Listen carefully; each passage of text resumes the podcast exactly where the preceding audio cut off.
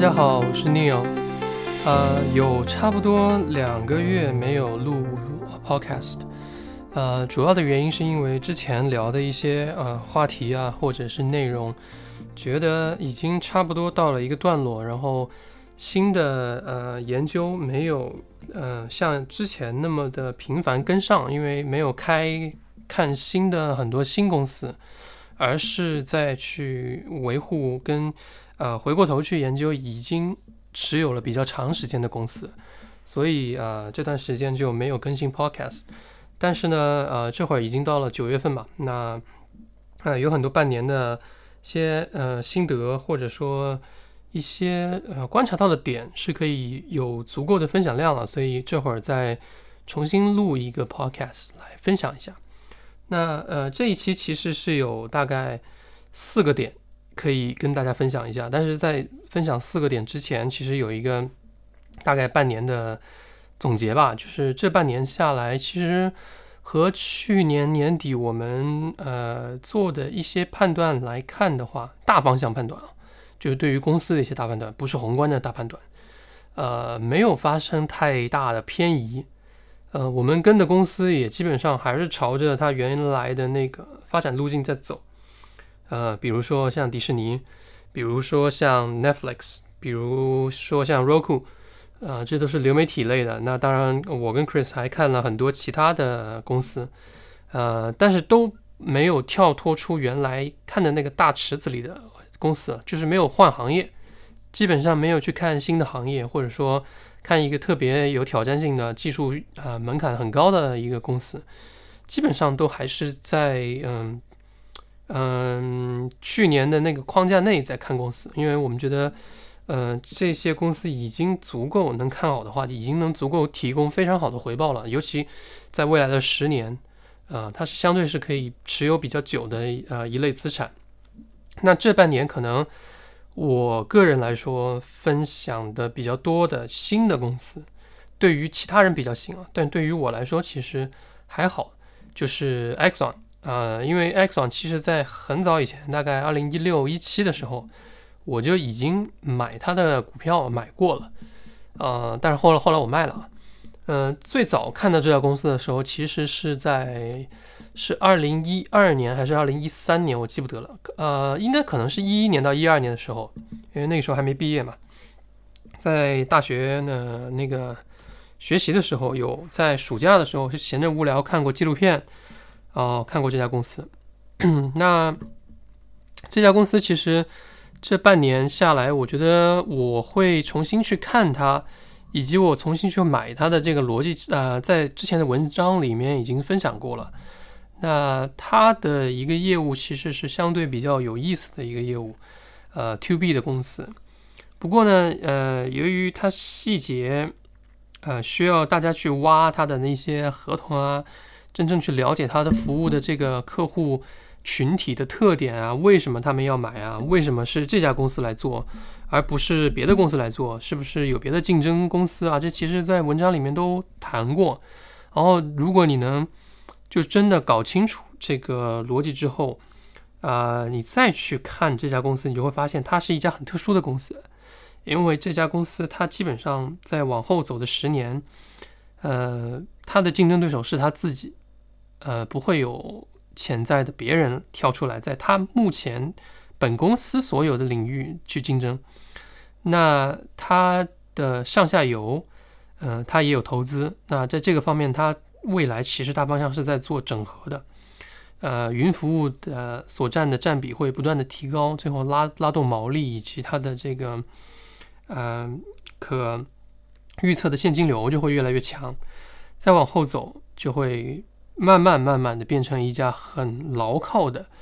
啊 to B 类的公司。那这个公司的业务就在这里就嗯，就像之前聊过的，就不分析了。呃，因为它涉及到嗯警用的这个领域啊，警用领域跟非警用领域其实逻辑嗯也类似吧。就其实主要还是嗯受到整个社会对于这个执法记录仪的这个需求为原点启动的，然后。这个原点，同时又是软硬件一体的，所以就推动了它的云服务端不断的往前发展。然后这个嗯，这个原点延伸出去的上游跟下游又很庞大，对吧？上游有有这个刑侦，再往上走就是所谓的现在那个它上游也在扩，上游所谓的叫 digital intelligence，也就是呃数字化的这个呃监管类的这种数字化的调查类的这这这一类的，其实都在慢慢的扩张，随着我们呃生活中的这个。数字化的资产越来越多，就有这样的需求存在。那下游整个九幺幺系统在呃北美，甚至在欧洲，嗯，欧洲的报警系统跟美国的报警系统都是比较老旧的那种，呃，和中国的还不太一样。呃，他们的老旧的系统其实亟待去需要做一个数字化的升级，其实就是数字化基础建设的一部分嘛。那这个东西衍生出去以后就非常庞大了。为什么呢？因为整个美国其实，在数字化基础建设的这一块，在不断的做整合。呃，举个很简单的例子吧，就比如说，如果某个地方出现了啊呃自然灾害，或者是人人为的危机，比如说枪击案发生了，或者说有啊暴暴动了什么的，在在北美，那比如说发生的场地是在运动场内，那这个时候，运动场内现有的这些数字化的。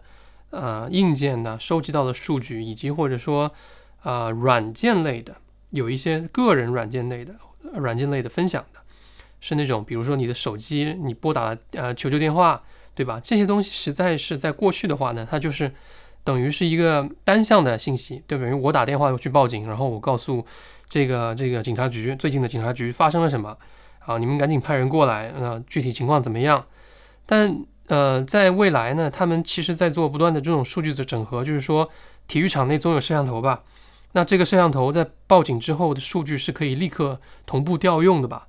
那同步调用，同时这个数据在警察赶过去的时候，能不能同步给警察呢？这些都是呃新一代的九幺幺系统可以做的事情。呃，也就是说，整个呃执法部门或者说整个啊安全类领域的数据会做一个比较大的整合在下游。慢慢整合到上游去，最最终，因为你整个是一条链啊，一条产业链嘛。那当然，在这个过程中其实是有坑的，就是说这里面呃涉及到北美的一些法案啊，是不是会触达到个人隐私的问题啊？会不会触达到民众的反感啊？会不会有一些呃算法不公开，同时偏袒某一方的问题啊？等等。所以这些其实是需要去细看的，但是整个领域。呃，是发展方向是不可逆的，整个领域的这个数字化升级跟数字新的数字资呃这个基础建设，嗯，是不可不可逆的，所以我觉得这是一个很大的方向，呃，是一个很值得去看的方向。那当然，这个这个方向有些投资者可能不太喜欢，因为它基本上是 To B 或者 To G 的生意多。那另外，我在这半年看的比较多的，其实还是去年看过的啊那个赛道嘛，就是那个呃在线体育博彩。这个其实这半年没有怎么跟跟踪了，因为这个行业的发展，呃，跟去年所看到的情况相比的话，它没有那么快。呃，主要的原因是因为整个呃产业在发展的过程中，它需要去往这个合规的方向走，但是合规的流程远远比我们当时所想的要慢一些。这种缓慢呢，不是一个太大的问题，只要。大方向上是不去做，呃，太大的转变的时候，整整个行业是往我们所期待的方向走的时候，就问题不大。那现在来看，基本上是这样，但是速度不如预期的那么快。整个行业呢，肯定是像去年说的那样了，就头部化的比较明显。不过，呃，由于整个合规的方向导致，呃，它在运营上是有很高的门槛的，也就是说，在不同的。区域可能会有不同的玩家的占比会比别人高的这种情况出现，所以我觉得这个行业并不是说那种完全的头部就吃掉所有利润的那种那种那种环境了，或者说小玩家就没有生存空间，那也不至于，因为它有一些运营以及合规的门槛存在，其实就是护城河。说白了，那等呃整个行业现在从这半年来看呢。呃，感觉上发展是嗯合乎预期的，但是在商业推广上又没有达到所预期的那种效果。这个里面有很多种问题，就是第一个问题是，其实整个体育流媒体的发展没有预期中那么快，因为体育流媒体它还是一个算新东西吧。那 cable TV 所就是传统有线电视，它转播电视、转播体育节目本身还是一个主流，但是这种平台你去做，嗯，in game 的那种，就是所谓的计时的。呃，赌博或者说计时的这种在线博彩的话，就会有一些问题，就你整合起来不会有那么顺畅，大屏小屏互动的那种那种效果存在，只有流媒体才行。但是流媒体呢，又没有很快的把这个事情给解决，这也需要时间。因为转播体育，你实际上要拿到转播权，你到底像美国的情况，就是一家吃不下，你两三家分，所以这个里面就会涉及到各种各样的运营问题存在。但是整个行业我觉得没有问题，这是我关注的两个比较大的赛道上的一些总结吧。啊，然后就是讲今天的四个点，呃，有四个点。第一个点是讲关于投资的思考、学习的一个话题。呃，我们总是能听到一个一个说法，就是说总有毁掉的下一代。然后你仔细思考这个问题的时候呢，其实大部分原因都是因为。呃，最终的原因都是因为上一代停止接触这个或者接受这个新鲜事物，他就觉得我我的这个这个经验告诉我，我我们的这个方法是对的，或者说我们的这个路径，我们的这个价值观甚至是对的。但是，一旦你这样去思考这个问题的时候呢，呃，你就会停止学习，你就老了。当然，我不是说所有新的东西都是好的。可是你如果是抱着一个老的就是好的的心态去看待事物，呃，那就很难去与时俱进，对不对？虽然我我我们都知道，最终一个人他最终还是会被时代所抛弃，因为你你随着年龄增长，随着你的学习能力下降，其实你你不管再怎么追求去与时俱进，最后还是一样会被时代所抛弃。可是如果你保持着一个年轻年轻的心态的话，至少。你可以在某种程度上跟上这个时代的变迁的发展，不至于说落后太多。但是呢，你会发现，呃，有时候啊，人他其实要接受一个新的事物，最终的一个一个关键点不是在于，呃，我是不是有能力，而是你的心态上有没有做这么样的一个转换。而这又是一种近乎于像，呃。一种口味上的执着，就是像喝可乐一样，对吧？有些人就觉得其他口味的可乐很难喝，比如说樱桃味的，或者说，呃，有加咖啡的那种可乐很难喝。但是如果，呃，是这种情况下的话呢，你就会有所谓的固化的困扰了。那我个人是意识到这种口味的执着是比较早之前就会发现。当然，这种口味上的执着呢。其实会产生相应的商业价值，而这种商业价值相对稳定，就好像可口可乐，其实你你还是很难被改变的嘛。你就很多人喝了以后，呃，你很难去转变这个口味了，你很难接受其他口味的。就好像从小吃中餐的一些人，他一辈子都没办法接受其他文化的呃餐饮，他觉得只有中餐可以接受。那同理，那你作为一个从小看故事性很强内容的人，比如说我自己啊，我自己觉得我从小看的那种，呃，动漫也好啊，故事也好啊，小说也好啊，都是相对故事性比较强的内容，所以我很难接受那种形式大于内容的，呃，新内容，呃，或者说就是背后的梗子，那些那些梗啊或者段子大于故事本身的那些新内容，因为这会让我觉得这个故事是倒退的，年轻人喜欢的东西还不如我当年看的那种。呃，内容故事性要强，远不如，所以我爱看的还是当年的一些 IP，或者说类似于当年那样的叙事的故事架构，对吧？或者叙事逻辑，那也许真的是这样子。现在很多新的内容比，啊，比较，比如说各种转身文学，啊，转身文学类的，或者说各种轻小说，真的不像过去以前的那些内容有那么强的叙述逻辑了。但其实你想一下，其实这种新的内容啊，它是符合网络时代背景下的呃这种逻辑的。它的玩梗啊，它的这些弹幕啊，这些东西都是符合整个网络时代背景的时代下产生的一个内容吧，就这样说。但我的口味的固执，其实会让我忽略这些新内容的优点，我会放大它的缺点，而主动去横向对比的时候去找缺点。所以，同样的，我们在思考这个问题的时候，就是我们父母一代也有很多人依然认为，啊，动漫是给小孩子看的，啊，漫画看多了就没有营养的，这些都是消遣娱乐的东西，谈不上有任何艺术性。就他们对于这个东西的认知就是如此。所以，如果我们这样代入性的去思考，就会发现，原来每一代人都会不自觉地站在自己的成长逻辑之下，去评判下一代人所所处的环境下产生的这种新鲜事物。那归其原因的话，不是就是还是我们绝大部分人放弃了学习和接触新鲜事物嘛？那其中一个原因是因为投资者，我觉得应该关注的是，投资者也会经常犯的这个这个错误，就是路径依赖的问题。我已经摸索了行之有效的经验。所以我要告诉后面的人，那这个经验是管用的啊，不要走错了。但呃，这个时候不管是你有意还是无意的，其实它都是一个典型的经典的路径依赖。呃，我们其实要做的是具体情况要具体分析，因为并不是所有的经验都适用。我们之前也说过啊，我们非常啊容易犯那个刻舟求剑的一个错误。那个时候其实比不是那个经验错了，而是大环境大环境的逻辑变了。所以你要保持一个永远能跟上学习时代的这种心态和大脑，但是呢，这个问题就是说，它不是，它几乎是一个不可完成的任务。这也就是为什么我认为一个优秀的投资人其实是有所谓的巅峰期的，就是你肯定是在你所处的呃一个大背景的年代逻辑之下，你的商业理解能力跟你所谓的学习能力能保持一致的时候，你的投资能力应该是最好的。当你开始被时代所抛弃，或者说你觉得你自己已经赶不上时代了，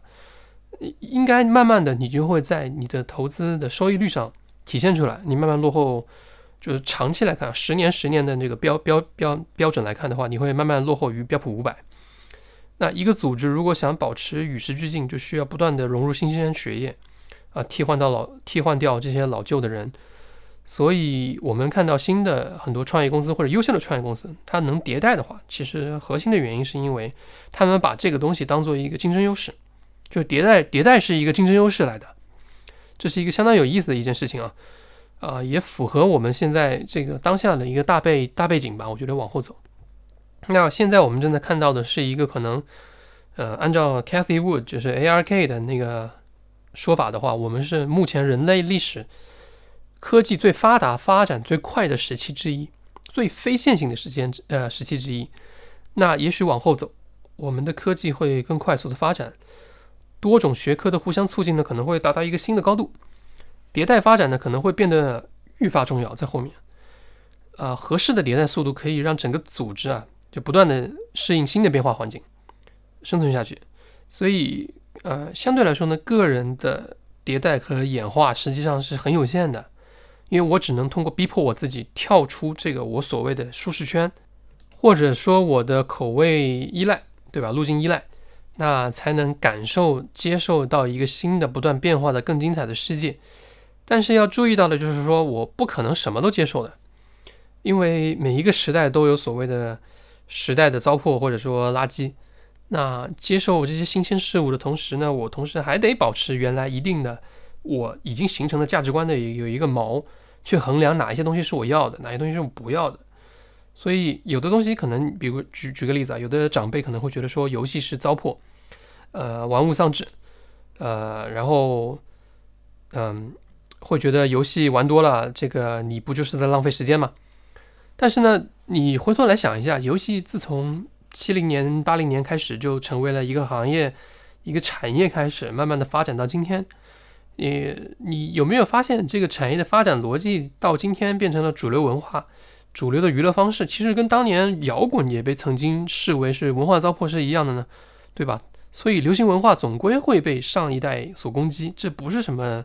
很新鲜的事情。就好像如果我有小孩，那他可能他的娱乐方式，我也可能看得不太懂，或者说我不太高兴看到他去这样去娱乐。呃，但是如果他的价值是符合当代的主流的大方向的，同时也是积极健康的。我觉得从大方向来说，那这个东西就只能说是我没有理解，或者说我没有跟上时代而已。因为大众最后，嗯，是这样讲，大众生产的东西每一个年代都会有很多垃圾出现，这是肯定的。但是你不能否认那个产业的存在，就是好像说塞尔达的《荒野之息》是糟粕，那我就觉得这个就有点过分了。这个完全不能这么去横向对比，对吧？不能说游戏就是糟粕。所以怎么样去区别和用什么样的逻辑去判断，最后会对我们的这个投资方向上产生一个很大很大的差异性。我觉得这个是是需要自己警惕的。就是你如果发现，诶，哪一天我好像已经不太愿意看年轻人看的东西了。有可能是你你老了，对吧？那第二个话题是这样的，我今天想聊的第二个话题是有关于投资视角的一个一个问题。呃，说了很多次，就是刚才说的 Exxon 也也聊了嘛，就是其实我之前在写文章的时候也在写，呃，有讲过，就是说研究 Exxon 的这个例子，其实会让我看待一笔资产的时间线上的一个考量啊，发生很大的不同。呃，时间拉长去看待资产，会产生一个截然不同的一个一个新的视角。嗯，你举个例子，Exxon 这家公司其实它九几年就已经存在了，它一直到可能两千零几年才会有一些变化，在很长的一段时间内，它其实如果你要非要跟标普五百比的话，可能它都没跑过，对吧？所以时间拉长去看待一个资产是一个很矛盾的事情，就在于说。难道你九三年去买，然后一直持有到现在吗？这好像也不太现实，因为你不确定这个资产能不能活这么长时间，甚至在那个时候。再一个就是这么这么长的时间的一个一个一个时间跨度，很多人就会问，包括我们群友，有些人说，那价值观和这个财富观不一样，那你到底是为了增加资产呢，还是为了改善改善生活呢？对吧？你把钱花掉，会让你的生活变得更美好，还是说你看着这个钱增长，会让你觉得生活更美好？呃，当视角变长之后，很多事情会发生不同程度的变化。我觉得这个变化可能对于每一个人的意义是不一样的。呃，我我现在，嗯，坦白说，我如果是一直保持比较长的视角的主要原因，是因为还是出于税务角度考虑。因为，呃，在海外的一些，嗯，投资，其实你如果卖了以后，你要交资本利得税嘛。那我又没有做那个信托的结构。在这种情况下，我就觉得交税划不来，那我何必呢？我就干脆不卖。所以，嗯，呃，但是在这种情况下，产生了一种长期思考的角度之后，你会发现，如果你真的把一个视角拉到十年为起步期的时候，呃，你不集中投资的话，在这么长的时时间期内啊，其实你是很难跑赢标普五百的，就十年、十五年、二十年。但是如果你去集中的话呢，你又很难确保你买对了那个资产是能增长十年，或者起码不跑的不比标普五百差吧？要跑十五年是很难的一件事情。所以说，是不是会比标普五百要高很多呢？这个这个风险，如果你去买这个挑个股的话，所以啊，还有一个新的问题就是说我刚才说的，那如果我这个十年跑过了标普五百，那下个十年呢？再下一个呢？我的巅峰期是不是只有这十年，还是说我的巅峰期可以保持二十年、三十年呢？所以你整合下来一看，你会发现，一个二十岁出头的人参与投资的话，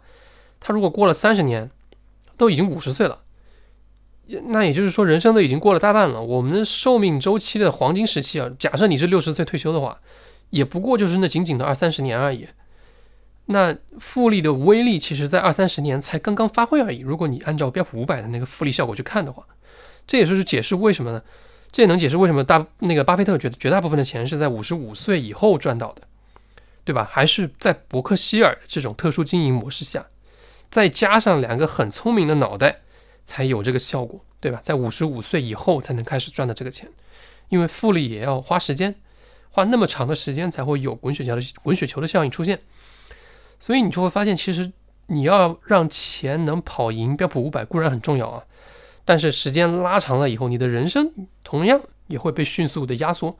因为这么一说嘛，你你让复利开始滚动起来有效果了以后，有明显效果以后，你人生已经差不多五十岁了。所以我觉得可能在这个这个角度讲的话，就是回应那位群友聊的这个问题，他聊的其实是人生的意义。那所以我们追求人生的意义同样重要，追求一个快乐且健康的人生是同样重要的，跟投资相比，跟钱相比，应该这样讲。所以回过头来看的话，投资本身，我们一辈子能利用复利产生很明显的规模效应滚动的日子并不是很长的。所以它当当它产生的很明显的效果的时候，你人生其实绝对已经过半了嘛，五十几岁了嘛。当然，那有些人可能一出生他就。呃，有个几百万、几千万，甚至几个亿，那些人不算啊。这些人呢，可能从小就可以开始，等等到二十岁，他已经滚了很长的时间了，所以就不算，对吧？所以如果有，你看有一个小孩，你要为他做最好的打算，其实就是让他从零岁开始就开始滚这笔钱。所以等他二十几岁的时候，他都已经把一般人会滚的那个时间已经走过了，这就很有优势了。那我们如果能在二十年周期内打败标普啊。就已经是很厉害、很厉害了。其实，就更不要说是五十年周期了。所以我都不确定七八十岁以后还愿不愿意去研究一家新的企业，对吧？可能那个时候你有更重要的事情做了，啊，这钱只是你生活中的一部分，而不是全部。所以反过头来说，如果我们能抓到一个商业模式是能跑二十年的，这绝对是一个非常非常幸运的事情，而且是你抓到并且持有，那你这辈子绝对不会穷。那你反过头来看呢？从两千年到现在，其实确实有不少这样的企业，但是我们都在那个时候吧，都不相信它能跑这么久，或者说不相信它能跑这么远。呃，举个例子，你像二零一零年的 Visa，呃，就跟 John Huber 之前说的那样，这其实就是一个名牌的游戏。呃，大家都知道 Visa 会随着经济增长而增长，对吧？也会受到电子商务增长而增长。只不过当时没人相信这种名牌游戏能跑到十年十倍的这种状态，就是每年差不多百分之二十几的复利。那这么巧，我当时看的那个 HII，就是那个全球唯一的航母制造商，呃，也是跑到了十年十倍。当时我也觉得不可不可能，对吧？当当然这两个例子不不能不能划等号，我只是说一下这个这个效果。那我在当年其实没有老理解老玉讲的那句话，就是那个孤独的大脑那个老玉。他说，他前前前两年说的一个话是说，结果往往是涌现出来的，所以单一的因素往往不足以支撑我们所预设的那种结果，往往是很多其他的随机因素一起推动的。因为我们生活在一个混沌系统里，呃，预测是很难达到准确的效果的，所以绝大部分的时候，你能抓到一个模糊的大方向，其实已经非常非常不容易了。我们生活在一个随机性很强的世界里，所以我能说的是，在赚钱的同时，珍惜你所拥有的生活，并且尽长尽量长的去看待事物，这样会让你拥有更好的竞争优势，真的是这样子。呃，最近我看到一个事情比较感触，就是呃，也可以稍微聊一下，就是那个国足跟那个日本队踢完以后。呃，吴磊在回呃西班牙去回母呃回西班牙人的那个路上，然后他看到几乎一整支日本队都在这个回欧洲嘛，就说明人家都绝大部分球员都在欧洲踢球，水平高，他就很感慨说，其实我们差距真的挺大的。呃，整个日本队有绝大部分的球员都是在欧洲踢球，适应那种环境，所以当他们来踢亚洲比赛的时候，就完全不一样，对吧？很如鱼得水的，呃，他思考的这个问题其实是说，吴磊说的这个角度是，其实是说他觉得自己去欧洲踢球的这个时间已经很晚了，他年纪已经比较大了，他觉得他自己带给国家队的贡献其实是有限的，但为什么他还愿意赚更少的钱去欧洲呢？是因为你要更长远的看待自己的人生的话，你会发现，球员只是球员生涯只是你人生中的。那么一部分而已，最多也就二十年。那二十年之后呢？你怎么办？你是不是要把更先进的东西带回中国？你把欧洲的先进的东西带回中国，然后鼓励更多的人出去，然后带领更多的人去学习更好的东西，再回来提高国家队的成绩，这个才是一个更长远的事情。对他个人来说，就是说，我不只是一个球员的定位，未来我还可以做更多。这个其实就已经让他比很多球员、绝大部分球员都更有竞争优势了，因为他已经跳脱开那个那个层面去看待事物，对吧？我觉得这个是一个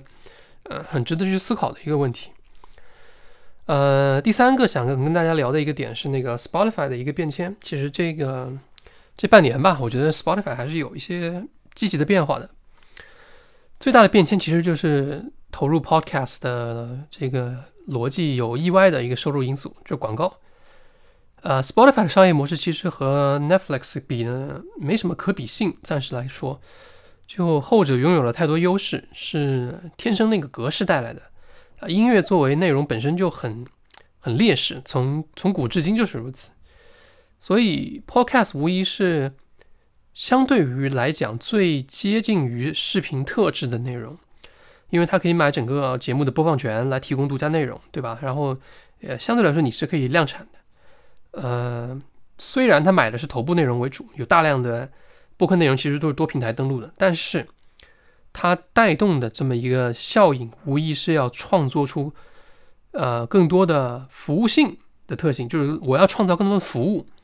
我要变成一个复合性的平台，我要创造更多不同的变现的模式，在一个综合性的平台上提供更好的服务，让别人过来，让创作者过来，最后吸引消费者过来，对吧？这个之前也讲过。那 Spotify 的目的说白了就是，我要让整个呃不同的变现商业逻辑的服务和内容起来以后，实现我的飞轮的转动，也就是创作者带动消费者，最后带来更多创作者这个飞轮。问题是现在没人知道什么样的规模、什么样的复合型服务，以及最后要达到一个什么样的规模的效果啊，对吧？最后才能知道 Spotify 在不在一个正确的道路上。其实。Spotify 的高管，我觉得他们也不知道，因为 Daniel Ek 只是很清楚的知道说 Spotify 要转动起来，就必须要创作者的数量上去，那我就需要更好的服务创作者，来努力解决他们的问题。那音乐和视频不一样，因为后者有很完善的一个成熟的产业链和商业变现的效，呃一呃一个一个一个体现了一个效果了，已经现金流已经很明显了，所以呃音乐不能比。那最难的一个过程，其实是音乐在经历了数字化的改造以后啊，它很难去对于对于视频来说，它很难是一个标准化的产品了。音频格式是一个相对很难变现的一个科技形式，所以在在唱片时代，那个音乐被数字化以后啊，它好歹还是个实体商品，但那个时候相对还好标准化和定价嘛。但是在完全数字化的时代，渠道已经变成虚拟的了，内容也是虚拟的。呃，虽然 NFT 的诞生模糊了虚拟跟现实的那个界限啊，但是版权的分成，整个利润分配并没有随着这样这样的变化而改变嘛。所以在新的环境之下，一大堆新的个体就会跳出原来的那种分配模式。我我希望去去拥抱更多元化的变现平台，那哪里有呢？可能 Spotify 是一个。那它如果最后能实现我的个人商业价值最大化，那我可能就会长期停留下来。虽然当然我的内容也会在其他平台登录了。但是这个地方是我的主战场，这是很重要的。所以这个逻辑基本上，Spotify 的投资者都能看懂了。但问题是我们怎么样才能知道它是走在一个正确的道路上呢？所以我觉得这个事情是很重要的。我们必须要从呃创作者的角度来思考这个问题，因为它的细分战场太多了。呃，Spotify 的细分战场特别多，你要快速的铺开，然后挖细分的服务，然后又让它起来，这是需要很长一段时间的。这并不是因为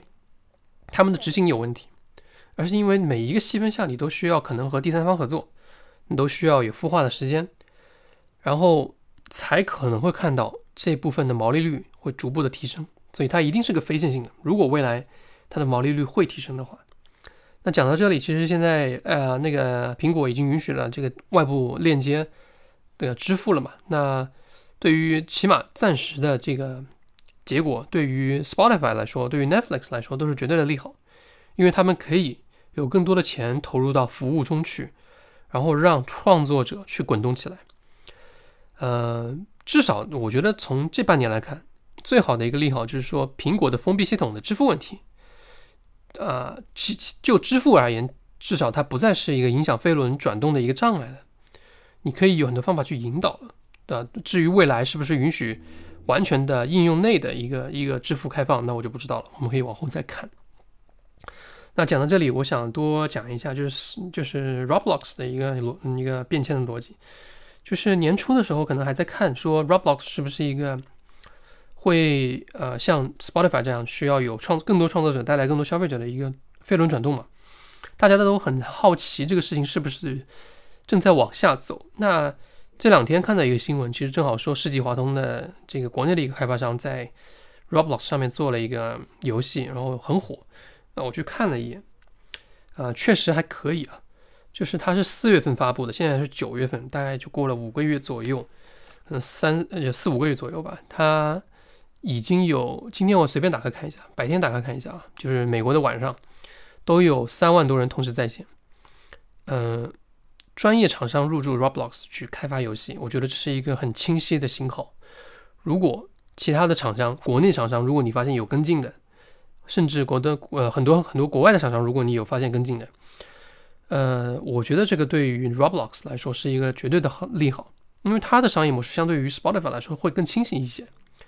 一旦这种情况出现，它的飞轮会转动的特别快，到后面就，因为你有更好的内容了嘛，你支持了更好、更专业的内容出现，就好像 Airbnb 一样，其实。对吧？就是 Airbnb 一开始都是个人，个人，最后有有更专业的个人，或者说房地产经纪来做，那就不一样了嘛。跟你个纯个人来说是完全不一样的。人家是有规模化的来做，甚甚至是有商业化的来做。我第三方我还会做宣传，甚至，对吧？所以呃，我觉得 Roblox 在这个这个大背景逻辑之下是值得去再细一点跟踪的。啊，第四个要聊的事情其实会比较好玩一点，就是。啊，最近翻译了一篇 Matthew Ball 的文章，是聊那个 Netflix 游戏发展策略的。啊，对于 Netflix 来说呢，那，呃，他做游戏其实这个事情是一个很大胆的举动，但是至少从 Matthew Ball 的文章里面，我们能看得出来，他不得不这么做，因为你如果不去创造新的互动体验的效果，来增加粘性的话，你很可能在未来就于 Netflix 来说，它可能会受到威胁，它现有的模式。所以，我现在想聊的第四个点，其实是说，那迪士尼不做游戏会不会被时代所抛弃？呃，现在来看的话，迪士尼已经基本上放弃了自己做游戏的这个战略路线，他选择的是授权，就是授权给其他开发商我的 IP，然后呃你来开发。那 Netflix，而 Netflix 一开始是也做过这种尝试啊，但是现在他可能决定要把这个东西要拿回自己的。这升上来，我自己重新的攒这些开发人员，做运营的，对吧？自己来做整套的产产业链上的这个人员招聘，来自己做游戏，自己说白了就是更积极的拥抱游戏产业。那是不是迪士尼如果不把这个能力攥在自己手里，就有可能会被时代所抛弃呢？我对这个事情进行了过思考以后，我觉得应该是不会。因为迪士尼比较特殊，是因为它首先啊，它的物理性资产是低频的，就是乐园乐园类的资产，或者说服务型类的资产，线下的，也你不可能天天去乐园，你也不可能天天去享受迪士尼的服务，但是你确实有可能天天登录 Roblox 或者 Fortnite 上面去玩。那问题就在于这两者是不是对立的？就说我要么就登录了虚拟空间的那种体验以后，我就不去线下乐园了。或者减少去线下乐园的时间了，也就是替换的概念。那这里可以要聊一下新冠吧。我觉得，因为确实新冠对于线下旅游造成了很严重的冲击，呃，尤其是国际旅游的这个流量很受影响，严重的时候几乎为零。嗯，在这种情况下呢，社交就被限定到了网上。这是为什么？我们看到小朋友在 Roblox 里面和其他小朋友过生日啊。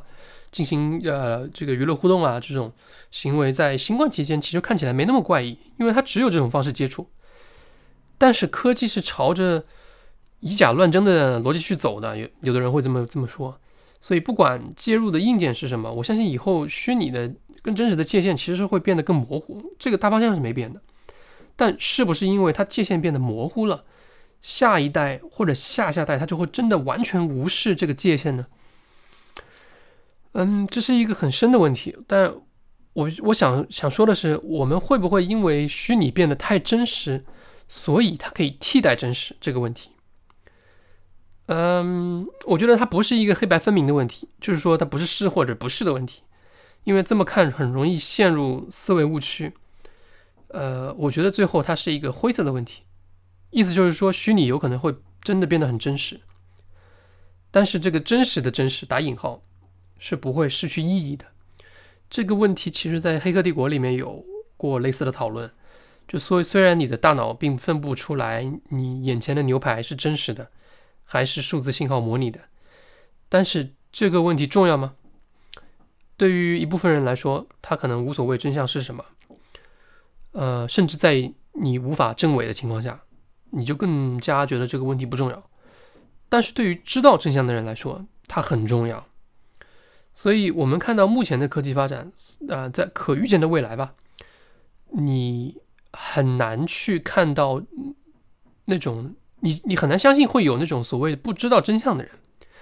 只是会有那种所谓的知道真相，但是选择不去相信真相或者忽略真相的人，这种人有。那我说白了就是说，一切都是以监管为大前提背景下来进行的。我相信真实和虚拟还是会有一条界限在，即使它的二者的体验效果已经很接近。那扯远了，我这句话说回来吧，就是意思就是说，在迪士尼的战略里，游戏这个大类作为互动体验被它去掉了。他不做，但并不代表他会被时代所抛弃。有几个理由总结一下：第一个是因为它占了很稀缺的 IP 的资产，而且有很强的 IP 运营能力跟制造能力；第二是他没有做游戏，但是他没有远离互动体验这个范畴，只是说他做的虚拟现实的技术，但是他没有应用到游戏里面去，他做了别的应用，线下的拍摄也好。还是线下的大型的娱乐设施的互动体验也好，是这这个里面。同时，你要仔细看的话，你会发现迪士尼是 AR 跟 VR 技术的积极参与者之一，对吧？啊，第三是故事内容不可能全部变成所谓的现在的 PGC，或者是 UGC，或者是 PUGC，或者是任何的一个格式。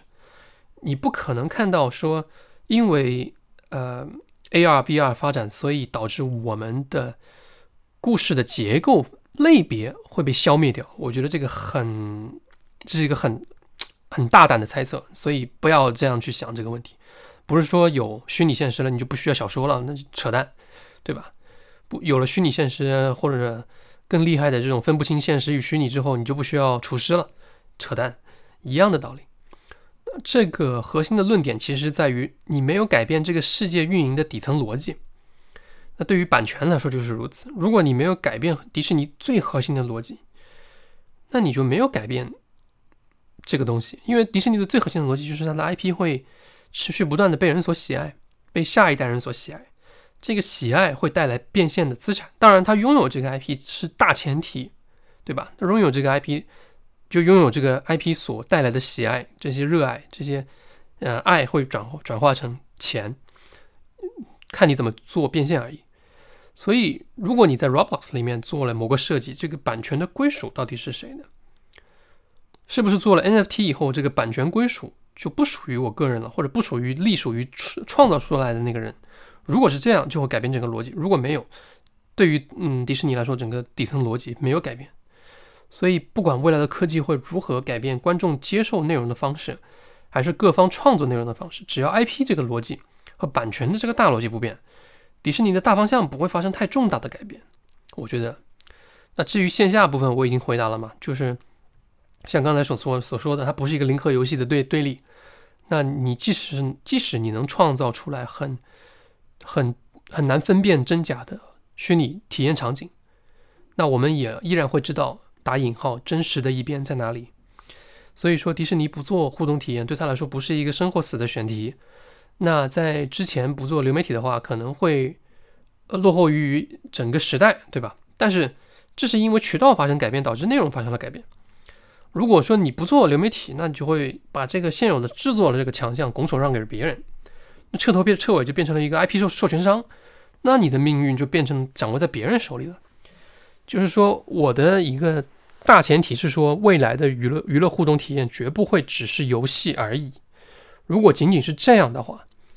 那就会改变很多逻辑了，就不只是迪士尼一家公司而已。